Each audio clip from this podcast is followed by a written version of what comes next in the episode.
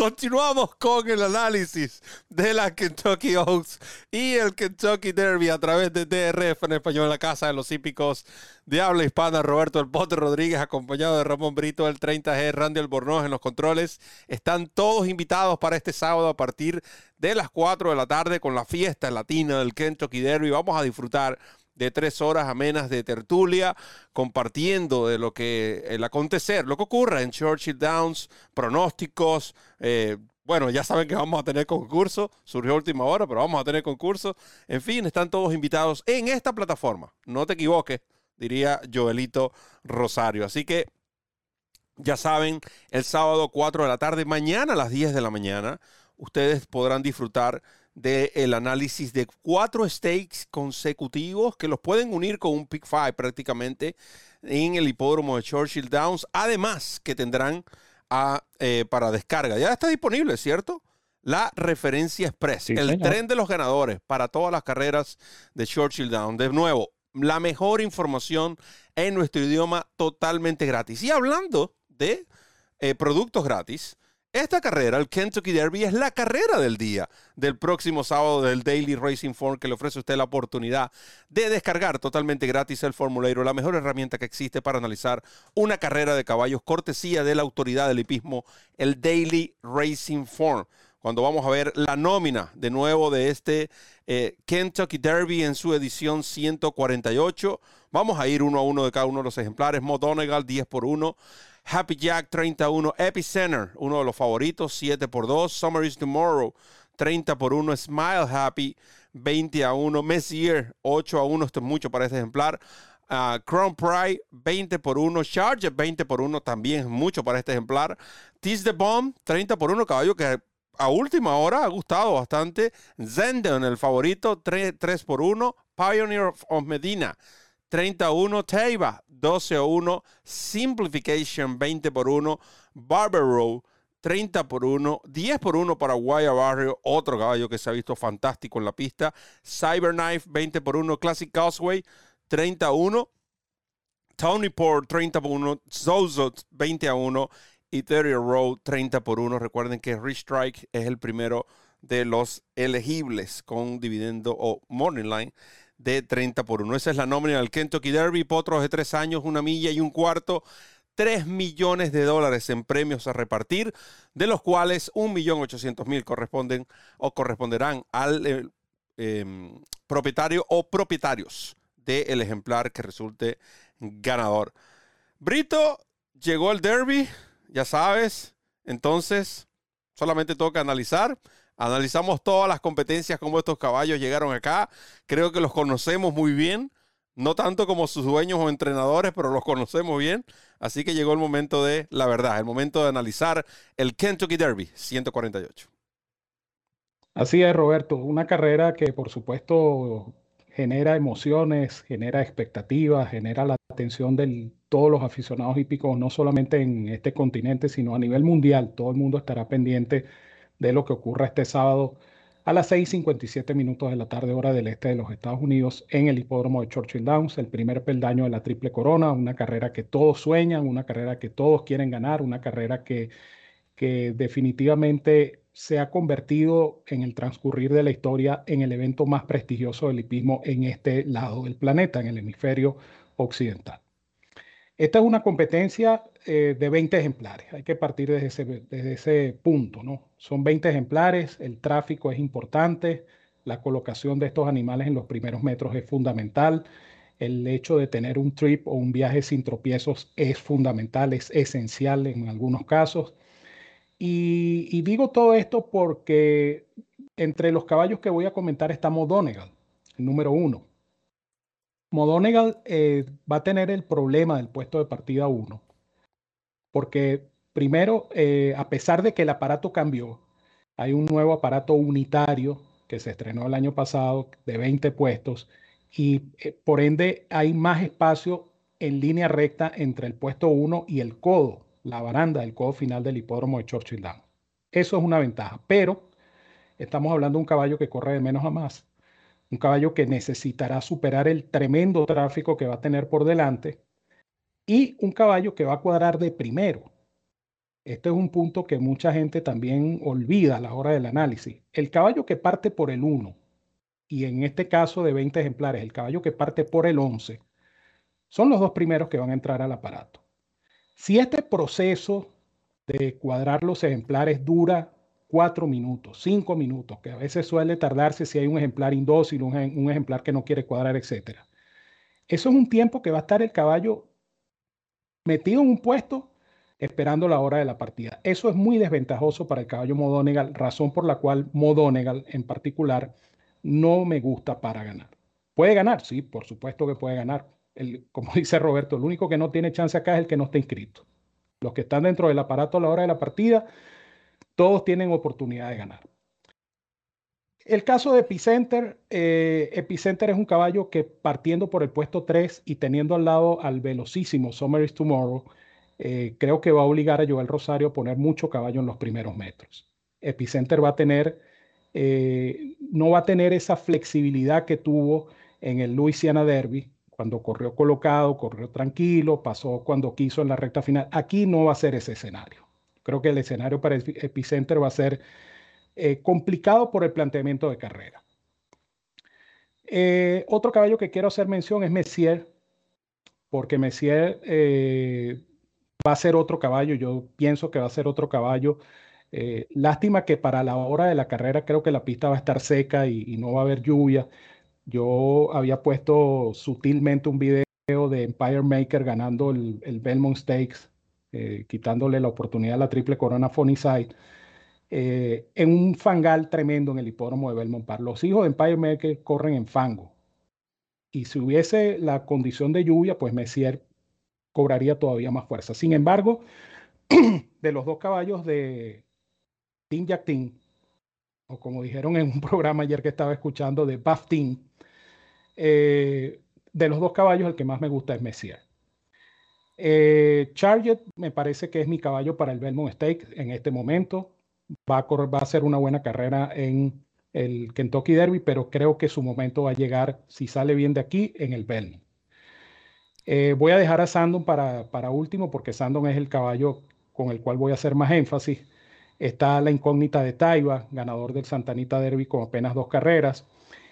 Y quería también destacar un punto importante en cuanto al análisis se refiere. Yo tomé el, el, el chart o el, o el retrospecto de seis competencias en milla y un octavo de la última ronda de carreras clasificatorias para el Kentucky Derby. ¿Por qué digo esto? Porque a pesar de que fueron disputadas en hipódromos distintos, se puede de alguna manera evaluar la calidad del lote por los últimos 600 metros de esa competencia. Es decir, restamos del tiempo global, el parcial de los 6 furlongs o 1200 metros, y tenemos el remate de los últimos 600 metros o 3 furlongs de cada una de estas 6 competencias. El, estas carreras fueron el Recent Star, el Florida Derby, el Arkansas Derby, el Wood Memorial, el Bluegrass y el Santanita Derby.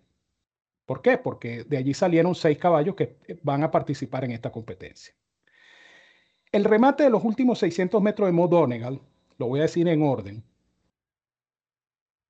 fue de 35 con 47 en el Wood Memorial. Fue el más rápido de los seis remates de 600 metros de estas competencias a las que hago mención. Después está el de Sandon, el Bluegrass. Sandon bajó los últimos 600 metros en 36,60. Y ustedes acaban de ver el video cómo quedó Sandon en el último lugar cuando empezaban a girar la curva lejana en Kineland. Luego vendría el 36,78 de Epicenter en el Recent Star. Estoy tomando el Recent Star como referencia por la distancia de milla y un octavo. Después viene el remate del Santanita Derby de Taiba, 37,09 en el Santanita Derby. Y después vienen estos dos. Cyberknife en el Arkansas Derby, 39,20 en los últimos 600 metros. Y el más lento de todos los remates de las seis carreras que estoy considerando es el de Guayabarrio en el Florida Derby, estos caballos terminaron los últimos 600 metros en casi 40 segundos, 39,60. Todo esto para decirles que no me gustan los caballos que corrieron el Florida Derby. Pueden ganar, insisto, sí, pueden ganar, como no, pero como lote, cuando uno compara estos remates del lote de estas seis competencias que son importantes y que son claves en la clasificación de estos ejemplares en, el Kentucky Derby, y uno compara un 35 y fracción o un 36 y fracción de Modonegal y Sandon respectivamente, con casi 40 segundos de Guayabarrio, a mí la cuenta no me da. Insisto, pueden ganar, pueden ganar. El que no tiene chance es el que no corre. Pero por análisis, no puedo indicar a un caballo como Guayabarrio, por ejemplo, por encima de Sandon o incluso por encima del mismo Modonegal. ¿Por qué me quedo con Sandon? Porque, bueno, Sandon tuvo la capacidad de recuperarse de la adversidad en dos competencias, no solamente en el Bluegrass, sino que la carrera de Sandon en el Recent Star fue igual de meritoria porque el caballo brincó hacia arriba, quedó mal parado en los primeros metros, pudo atropellar, pudo sortear el tráfico y hacer un buen tercer lugar detrás de Epicenter. Pero la carrera del Bluegrass creo que lo consagró. Esa carrera para mí es de las preparatorias la más impresionante. La otra ventaja que tiene Sandon y que es la que me lleva a indicarlo como el probable ganador de la carrera, es que Sandon va a cuadrar de penúltimo, porque a Sandon le tocó el puesto 10 y los dos últimos ejemplares que van a cuadrar son el 10 y el 20. Entonces Sandon no va a estar mucho tiempo en el aparato. Por eso hacía mención a Modonegal al principio, porque Modonegal sí va a tener que esperar que cuadren los otros 19 ejemplares para estar listo para correr. Sandon no. Sandon va a cuadrar, cuadra el, el número 20 y en segundo se da la partida. Eso es una ventaja tremenda. Y aparte de eso, el puesto 10 no es un mal puesto para un caballo como Sandon, porque habiendo tanta velocidad al principio y habiendo ejemplares por fuera de Sandon que van a obligatoriamente a buscar la punta, como Pioneeros Medina, como Taiba, como Simplification, como Guayabarrio, como Sosos, como Classic Cosway, todo eso va a favorecer a Sandon. Sandon va debería quedarse un poco rezagado. Su jinete Flavian Pratt esperar que estos ejemplares vayan en tropelía buscando esa primera curva e ir haciendo su carrera poco a poco, sin tanto problema de tráfico, porque no va a partir por el riel, pero tampoco va a partir por el puesto 20. Va a partir en un puesto ideal, el puesto del medio, puesto 10. La condición que atraviesa es excelente, eh, la, la, preparación metódica que ha tenido Chad Brown y su equipo con este caballo creo que lo avala.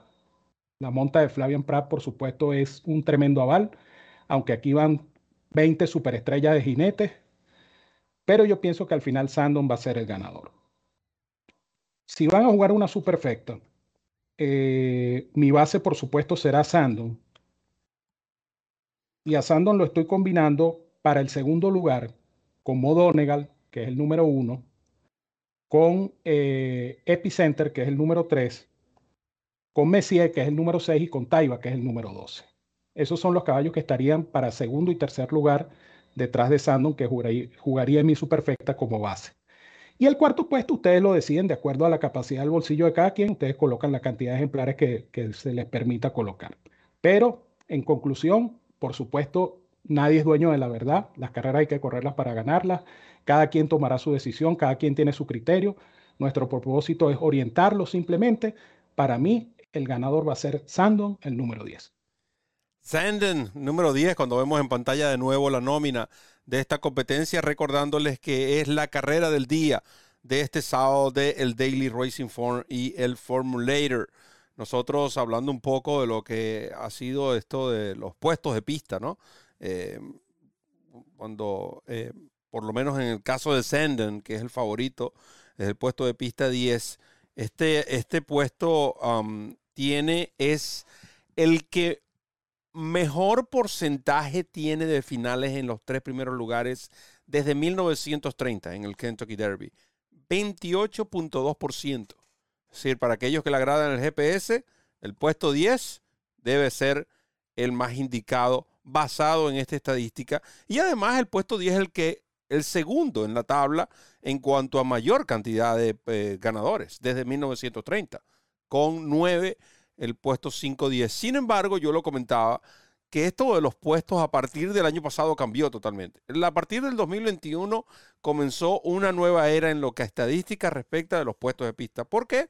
Porque simplemente hay un nuevo aparato de partida que es corrido, que no tiene ese espacio que generaba el puesto que 14 con el puesto 15 eh, anteriormente, eh, que muchos años eh, provocó hasta incluso tropiezos por el vacío que había ejemplares partían y caían en, dicho vacío, provocando tropiezos, en fin, eh, eso ya no existe. Entonces creo, y también la parte de lo que Ramón explicaba al principio, ¿no? Anteriormente, el que partía del puesto de pista número uno tenía el codo de frente, el codo lo bloqueaba, el jinete obligatoriamente tenía que buscar rápidamente hacia la mano, la mano derecha. Ya eso no existe, incluso ya que tiene unas tres, cuatro líneas de espacio para jugar, vamos a decir, entre comillas. Ahora, eh, le comentaba a Ramón que no sé la última vez, eh, si, si es que eso ha ocurrido, que un entrenador, combo de entrenador jinete salían desde el puesto de pista número uno en ediciones del Kentucky Derby años consecutivos. Fletcher y Irat Ortiz Jr. Creo que no ha ocurrido, sin embargo es bastante interesante, ¿no? Como una estadística.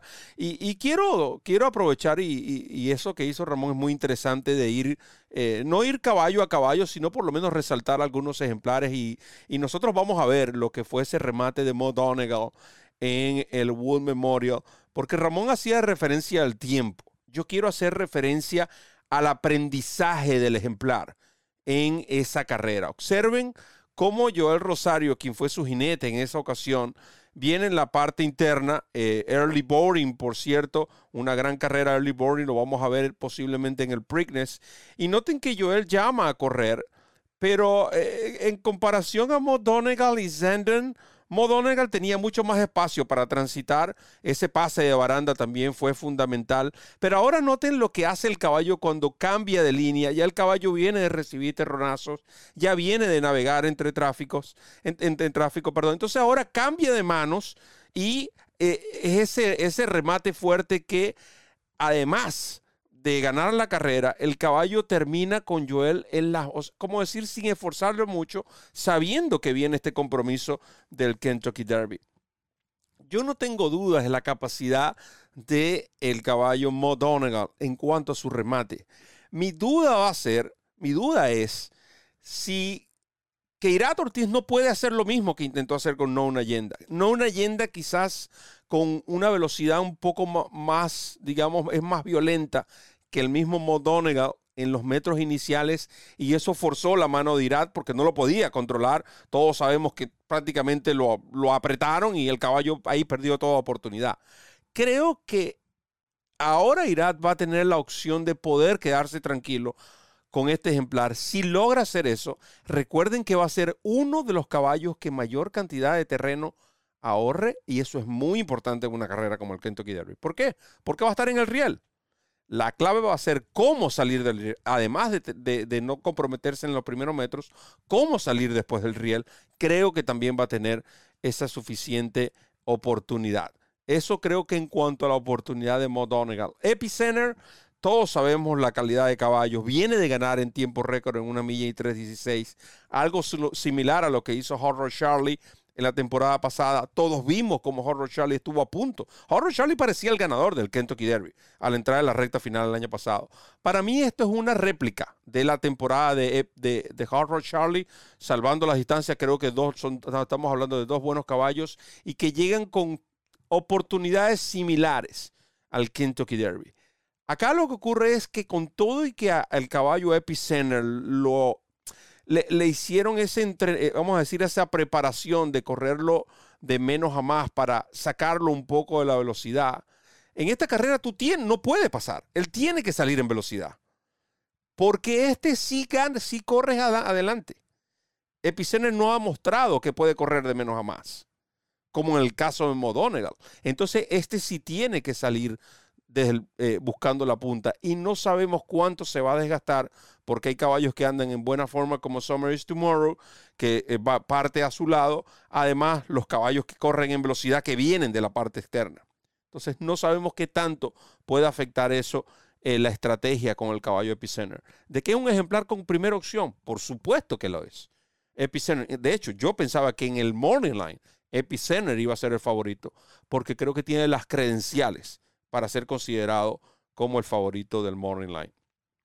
En lo que al caballo Messier respecta, lo he dicho y lo voy a mantener. Para mí, este es uno de los que mejor forma tiene, de los que mejor ha trabajado. El caballo ha hecho prácticamente todo lo que se le ha pedido y les digo, van a ver la verdadera versión de Messier este sábado en el Kentucky Derby. Olvídense de esa última carrera. Este caballo va a ir con todo este sábado. Eh, tiene buen puesto de pista. Está esa espinita también. muchos hablan de la espinita de Taiba, ¿no? De su, de, su propietario descalificado, Medina Spirit.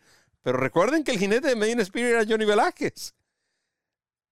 Y tiene una doble espinita, porque tiene la espinilla del Kentucky Derby y tiene la, del, la de la Breeders' Cup, porque el caballo le partió mal con Medina Spirit. Y él consideraba a Medina Spirit como realmente el mejor caballo tresañero.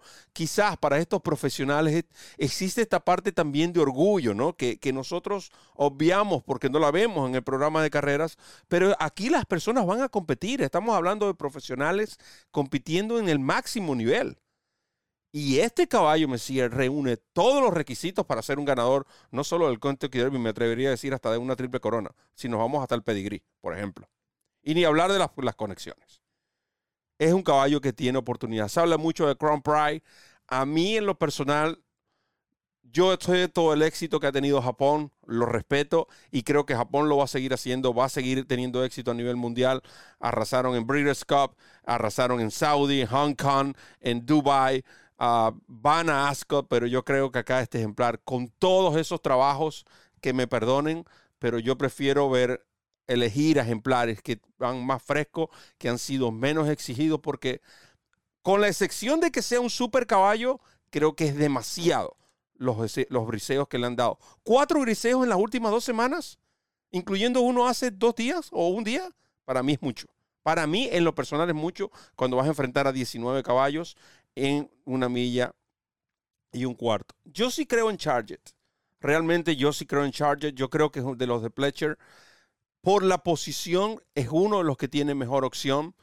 Es un caballo que físicamente anda muy bien. Es un caballo que ha aprendido bastante. Es un caballo que sí es cierto, comparto tu opinión, Ramón, que pudiera ser mejor en la milla y media del Belmont Stakes pero yo no descartaría a, Charger de todo. De hecho, va a estar dentro, dentro de mis combinaciones. Como les dije al principio, mencionan The Tease the Bomb. Yo realmente tengo mis reservas con este ejemplar. en cuanto a Taiba, no me han gustado sus ejercicios, me siguen sin gustar que le coloquen blinker, que se lo saquen, de que puede ganar, sí, puede ganar, pero yo creo que Messier, ya partiendo de caballo a caballo, para mí es Messier mejor caballo que Taiba. Y si a eso le agrego que acá corre Modonegal, Epicenter, Sandon, todo eso no, no puedo indicar a Taiba definitivamente. En cuanto a Barber Road, había algo que, quería explicarle a los fanáticos y, sé que eh, están disfrutando de este programa y les agradezco por mantenerse en sintonía. Pero para aclarar una, digamos, una sana discusión que tuve con una persona, eh, muy conocedora también de la materia. Y me decía, bueno, pero es que mira, Barber Row viene finalizando segundo, segundo, segundo, tercero, segundo, en eventos de corte selectivos. Y yo sí es cierto, tienes toda la razón. Pero no deja de ser un caballo lento. ¿Por qué? Porque viene llegando segundo, segundo, tercero, así como dices, de un solo ejemplar. Cyberknife, en un caso, en una oportunidad de un ojo, en una oportunidad de New Grange, en la otra de Dash Attack. Por alguna razón, el caballo no se ha podido ganar a ninguno de estos ha finalizado por delante del resto porque ha sido superior al resto. El resto no lo vemos acá. Pero acá no va a correr un solo caballo rápido. Acá van a correr 10 caballos con la misma calidad de Cyberknife o mejor, con la misma calidad y hasta mejor que New Grange. Aquí estamos hablando de Epicenter, aquí estamos hablando de Modonegal, estamos hablando de Sendo. Son caballos muy rápidos. Y yo no sé si este caballo Barber Road tiene esa velocidad. ¿De qué es un buen ejemplar? Definitivamente, yo quisiera tener un Barber Road. De haber pagado 15 mil pesos y ya voy a tener 650 mil dólares en el banco. Por supuesto que quiero un Barber Road. Pero no creo que sea un caballo para esta competencia. De nuevo, puede ganar. Todos los que acá corren son los que pueden ganar. Los únicos que no pueden ganar son los que no van a correr. Tan sencillo como eso. Wire Barrio creo que es un caballo que va a mejorar. Creo que es un caballo que va a seguir en ascenso. Este caballo me ha demostrado nobleza y coraje. Ganar dos carreras de grado en Florida, a pesar de los tiempos, como bien lo comentaba Ramón. Pero este caballo corrió, perdió dos veces los ejercicios por fiebre, se recuperó, trabajó, corrió, ganó. Y ahora, gracias a Dios, el caballo está 100% sano, no ha tenido episodios de, de fiebre, anda muy bien en pista yo creo que Barry va a ser una buena carrera. Muchas personas me preguntaban por Simplification. Lamentablemente, desde 1990, eh, ningún caballo que ha participado en las tres carreras de la Triple Corona, de perdón, las tres carreras, la trilogía de preparatorias del Gulfstream Park y que ha intentado correr en el Derby ha ganado. De hecho, los ganadores del Kentucky Derby, del Florida Derby y del Kentucky Derby, que son Needles, Teen Ten, Carry Back, Northern Dancer, Forward Pass, Spectacular Beast, Swell, Unbridled, Thunder Gulch, Monarcos, Bárbaro, Big Brown, Or, Nyquist y Always Dreaming, ninguno de estos caballos, obviamente eh, eh, desde el 1990 en adelante, por decirle ni Unbridled, ni Thunder Gulch, ni Monarco, ni Bárbaro, ni Big Brown, ni Or, ni Nyquist, ni Always Dreaming corrieron las tres carreras preparatorias de Florida. Pero ganaron el Florida Derby, ganaron el Kentucky Derby.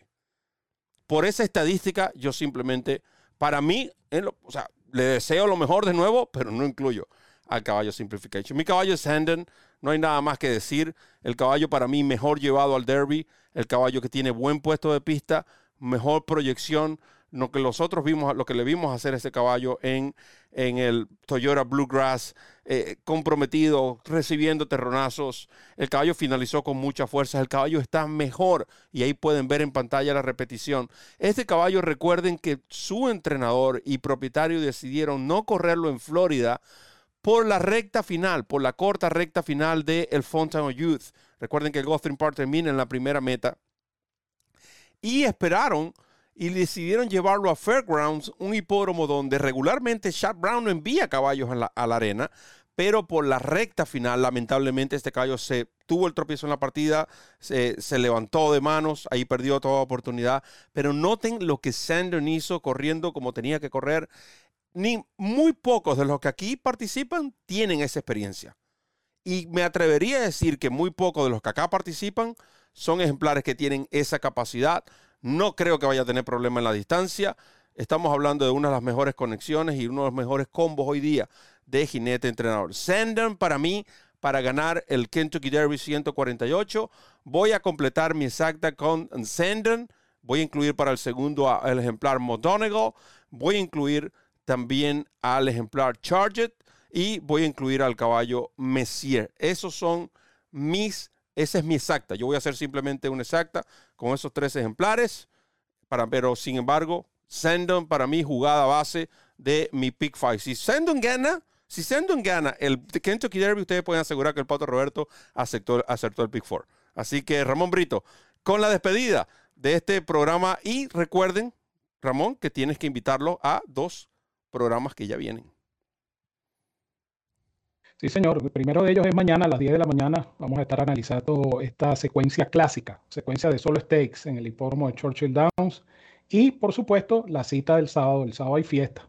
El sábado es la fiesta latina del Kentucky Derby en DRF en español. Aquí vamos a estar Roberto y este servidor conversando con ustedes, compartiendo eh, entre amigos, eh, una tertulia dinámica, una tertulia donde vamos a estar justamente viendo lo que acontece en eh, Churchill Downs el día del Kentucky Derby. No se lo pueden perder porque vamos a divertir bastante, ustedes y nosotros.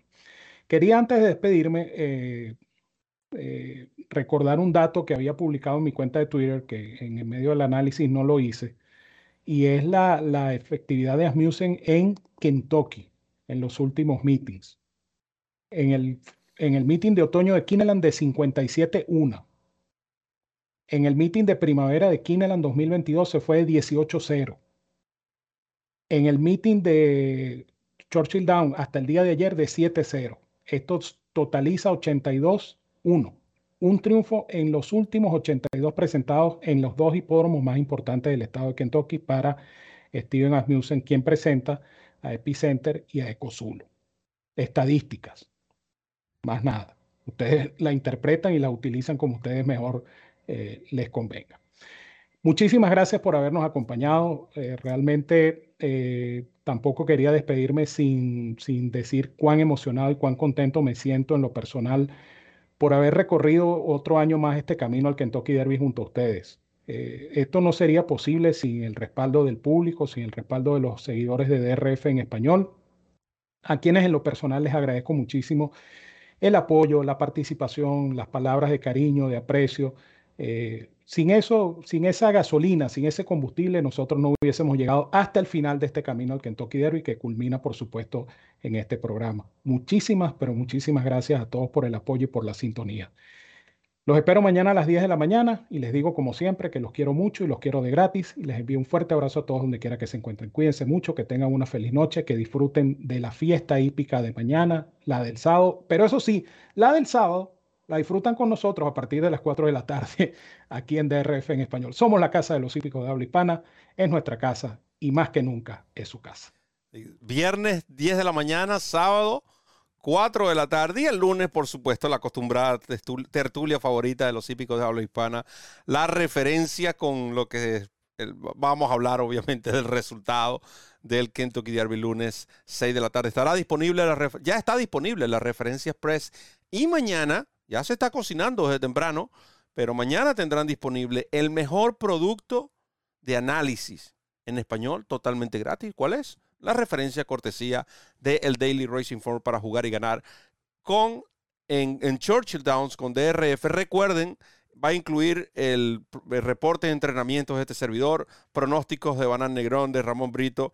Nosotros vamos a estarle llevando a ustedes eso totalmente gratis. Mañana puede descargar la referencia. ¿Dónde? En DRF, en español, en la casa de los hípicos de habla hispana. Quiero agradecer también a todo el público, a todos los fanáticos por el apoyo brindado desde el mes de octubre donde iniciamos con este camino, largo camino del Kentucky Derby, que hoy llega a su fin, porque realmente ya con este análisis terminamos nuestro trabajo por el Kentucky Derby en cuanto a pronósticos. Respecta 148, estamos ya a la espera de septiembre para comenzar el camino del Kentucky Derby 149.